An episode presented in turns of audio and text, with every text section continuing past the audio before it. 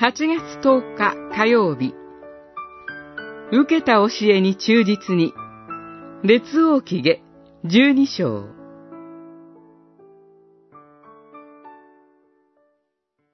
ヨアシは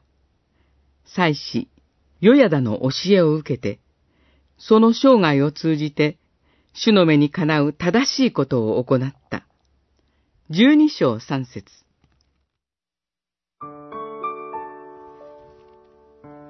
幼い時に奇跡的に命を救われたヨアシュは、祭司、ヨヤだから神の教えを受けて育ちました。やがて彼は成長して、自らの判断で、バール礼拝で荒廃した神殿の修復に取り組むことになります。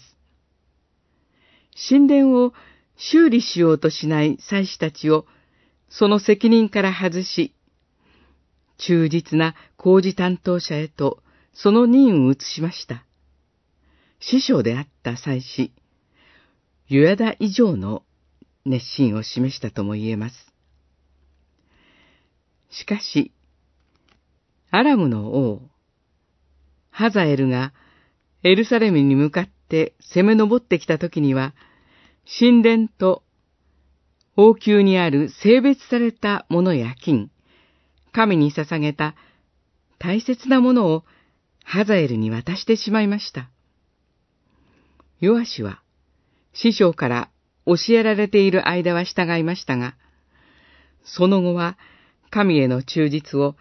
必ずしも貫くことができず、このような矛盾した行動をとったのでしょう。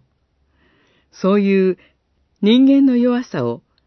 私たちも持っているかもしれません。しかし、それにもかかわらず、彼はダビデの町に先祖と共に葬られ、その生涯を通じて、主の目にかなう正しいことを行ったと記されます。これは彼自身の功績によるのではなく、信仰教育を与えてくださった神の恵みによるというほかありません。